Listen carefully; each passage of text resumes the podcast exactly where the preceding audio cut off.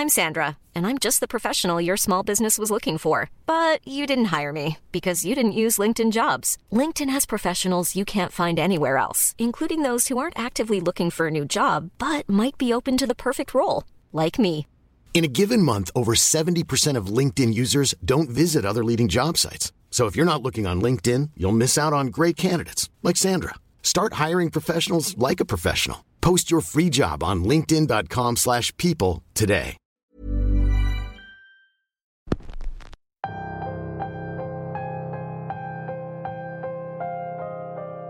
Con este calor lo único que quiero es estar en la playa, disfrutando de las olas del mar.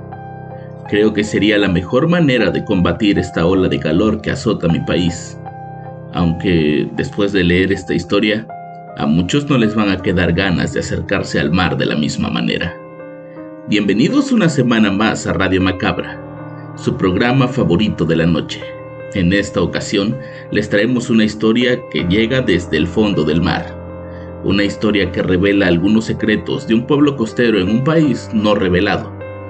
La historia de hoy se titula Terror en alta mar y es traída para ustedes solo aquí en Radio Macabra éxitos que te matarán de miedo.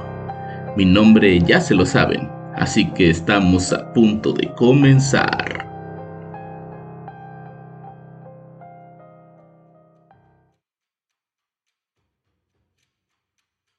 El mar ha formado parte de mi vida de una manera casi vital. Vengo de una familia de pescadores que llevan ya cuatro generaciones. La casa familiar está frente al mar. Los negocios de comida de la familia dependen enteramente del mar. El turismo y hasta cierto punto mi fe dependen del mar también. Mi padre murió hace unos meses y me toca tomar las riendas del negocio con mi hijo. Es momento de enseñarle los secretos del mar tal y como fueron enseñados a mí. Es momento de que él sepa por qué nuestra familia le debe todo y siempre estamos buscando cómo pagarle de regreso.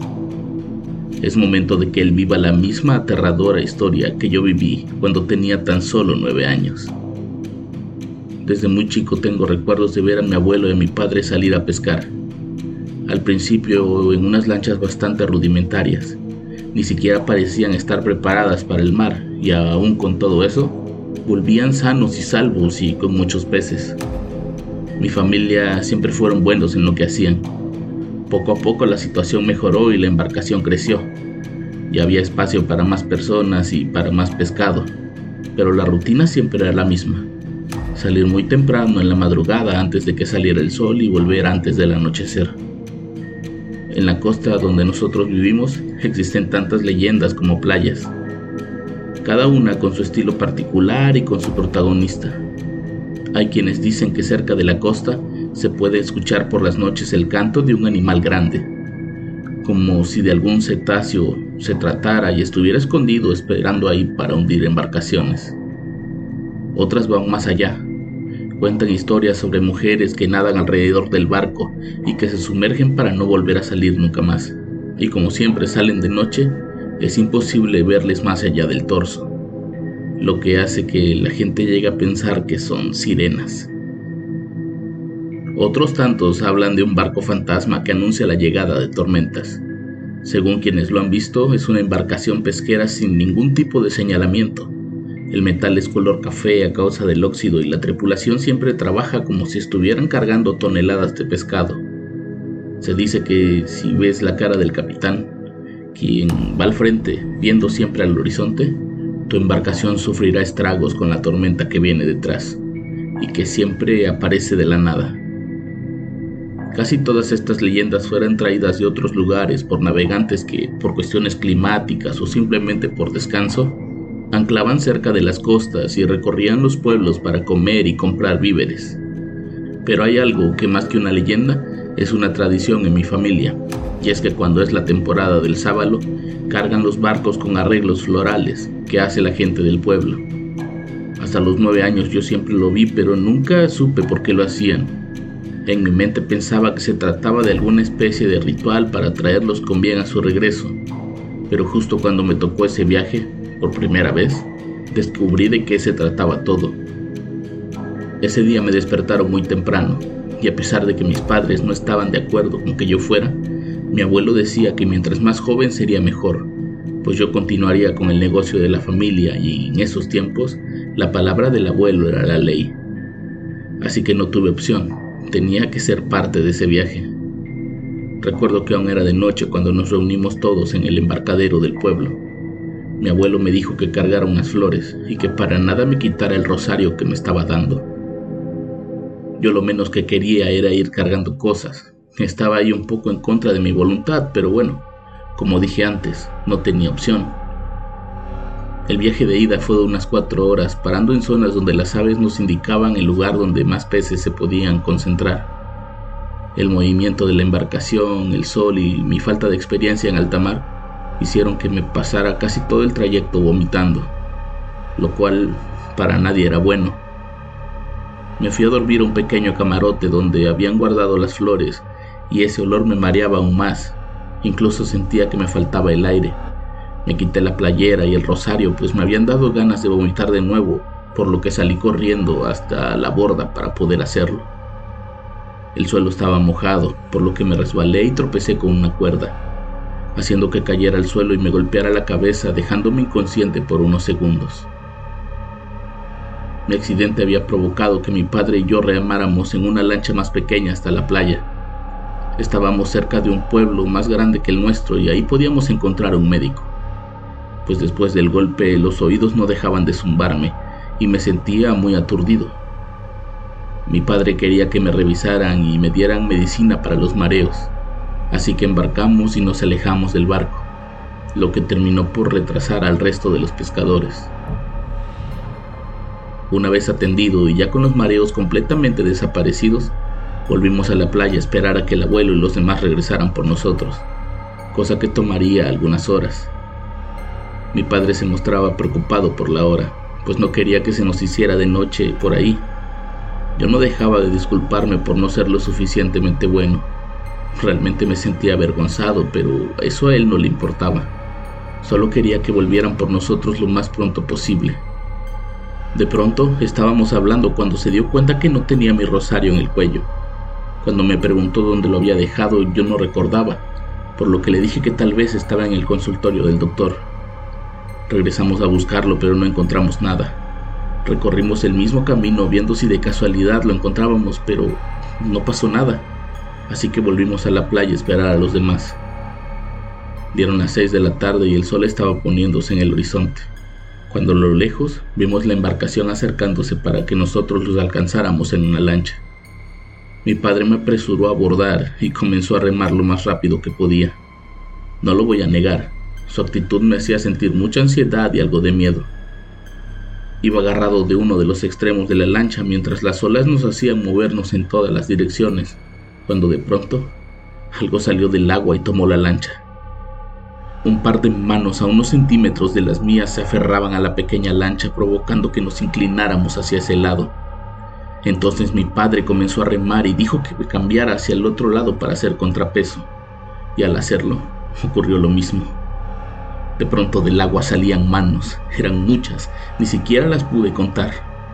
Con todas las fuerzas intentaban voltear la lancha con nosotros ahí, mi papá gritaba desesperado, pero el barcón estaba lejos como para poder escucharlo. Entonces dejó de remar y corrió a abrazarme contra su pecho. No abras los ojos, solamente ponte a rezar. Todo va a estar bien, me dijo mientras me abrazaba con fuerza. Antes de cerrar los ojos eché un vistazo al agua y lo que vi fueron los rostros demacrados de personas casi cadavéricas. Eran hombres, casi todos, querían voltearnos a toda costa. Era horrible y muy perturbador. Se podía sentir el movimiento violento de la lancha y cómo el agua comenzaba a caer en nuestros pies. No escuchaba nada más que la voz de mi padre y mis propios rezos. Aquello debió durar unos cinco minutos que se sintieron como horas, hasta que poco a poco aquel brusco movimiento cesó. Poco a poco la lancha se fue quedando estable sobre el mar, mientras mi padre lentamente me despegaba de su pecho y me decía que era seguro abrir los ojos. Cuando miré hacia el barco, ya estábamos cerca, y a nuestro alrededor estaban aquellos arreglos de flores que cargábamos, flotando en el mar. Cuando por fin nos recogieron y pudimos estar a salvo en el barco, Mi abuelo corrió a vernos y a regañarme. Sabía que yo no tenía mi rosario, pues él lo había encontrado en el camarote después de que bajamos a buscar al médico. Déjalo en paz. Es su primera vez, ya tuvo suficiente con lo que vio allá abajo, le dijo mi padre para terminar de una vez por todas con el regaño. El resto del camino me la pasé llorando en ese pequeño y viejo camarote. No estaba seguro de que lo que había visto era real o parte de las alucinaciones provocadas por el golpe pero todos los tripulantes parecían saber exactamente lo que me había pasado. Hey there, it's Michelle Norris. I'm host of a podcast called Your Mama's Kitchen. When I travel, I'm usually looking for a way to find a taste of home when I'm not at home. And one of the things I love to do when I am at home is entertain. And Airbnb allows me to do that. When I was in California recently, I rented a house that had a great kitchen. And when we were sitting around the table, we we're all thinking, we're in someone else's house. Someone could be in all of our homes as well. If you have a home, but you're not always at home, you have an Airbnb. Your home might be worth more than you think. Find out how much at airbnb.com/slash host.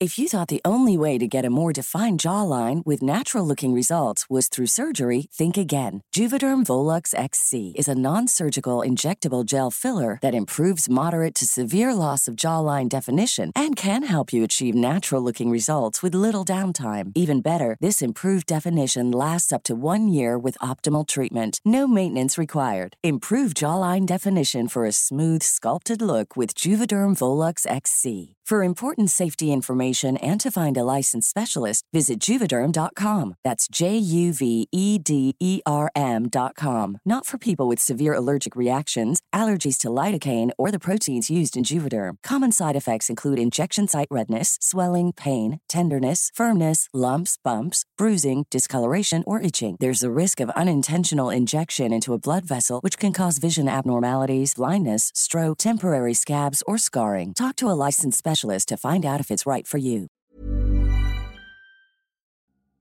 La primavera está aquí, así que es el mejor momento para sacar lo viejo de la rutina y vivir nuevas experiencias, entre ellas nuestros estrenos de terror. Y hasta una nueva manera de obtener dinero con tus compras gracias a iBota. iBota es una app que puedes descargar totalmente gratis y que te da la mayor cantidad de dinero en efectivo en cientos de artículos y marcas no solo las botanas que disfrutas mientras nos escuchas. Olvídate de otras apps que son igual que brujos charlatanes y solamente te dan puntos fantasmas.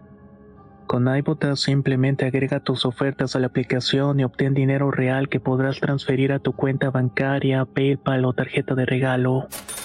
No lo dudes y únete a una comunidad con 50 millones de usuarios que ya disponen de los beneficios de más de 2.700 marcas y tiendas como Lowe's, Macy's, Sephora y Best Buy. Y para que termines de convencerte, en este momento iBota está ofreciendo a nuestro público 5 dólares solo por probar iBota usando el código ROR cuando te registras.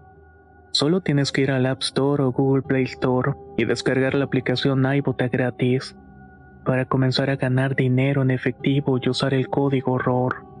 Esto es iBota en Google Play o App Store y usa el código ROR. Aprovecha los nuevos comienzos y corre a descargar la aplicación para ganar más cashback.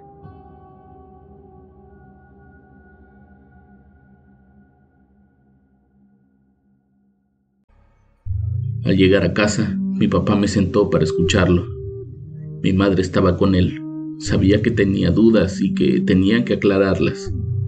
Yo no sabía qué decir o preguntar. Solo quería que se me olvidara todo lo que había visto esa tarde. ¿Qué era lo que nos quiso voltear la lancha? Pregunté llorando.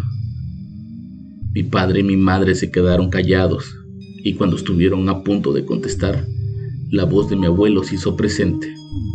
No los querían voltear, los muertos querían tomar su lugar. Mi abuelo se acercó a mí y me pidió disculpas por el regaño de horas antes. Me puso mi rosario y me hizo prometer que nunca más me lo quitaría cuando saliera al mar. Esa noche supe de qué se trataba esa tradición. Según las creencias del pueblo, todos los que han perdido la vida en el mar se quedaron en esas aguas y buscan la manera de volver a casa, sin importar a quien tengan que ahogar en su lugar. Quienes han perdido familiares en esas aguas preparan un arreglo de flores que se deja en el mar como mensaje para que aquellas personas sientan que no las han olvidado. Algunos mandan cartas y fotografías de los hijos que dejaron en vida antes de tener su fatal destino en el mar. Todos en el pueblo cargamos rosarios en el cuello, pues de alguna manera le estamos entregando a Dios nuestra vida cada vez que salimos a pescar. Y de la misma forma, aquellos espíritus del mar lo entienden, por lo que al ver a alguien con un rosario, justo como ellos alguna vez lo usaron, lo dejan ir, pues su vida le pertenece a Dios y no a ellos. Hoy a mis 43 años entiendo a la perfección de qué se trataba aquel viaje, que más que para pescar, era para que yo entendiera que nuestra familia y nuestro pueblo están hechos gracias a la pesca, pero nuestro corazón siempre será de aquellos que nunca volvieron.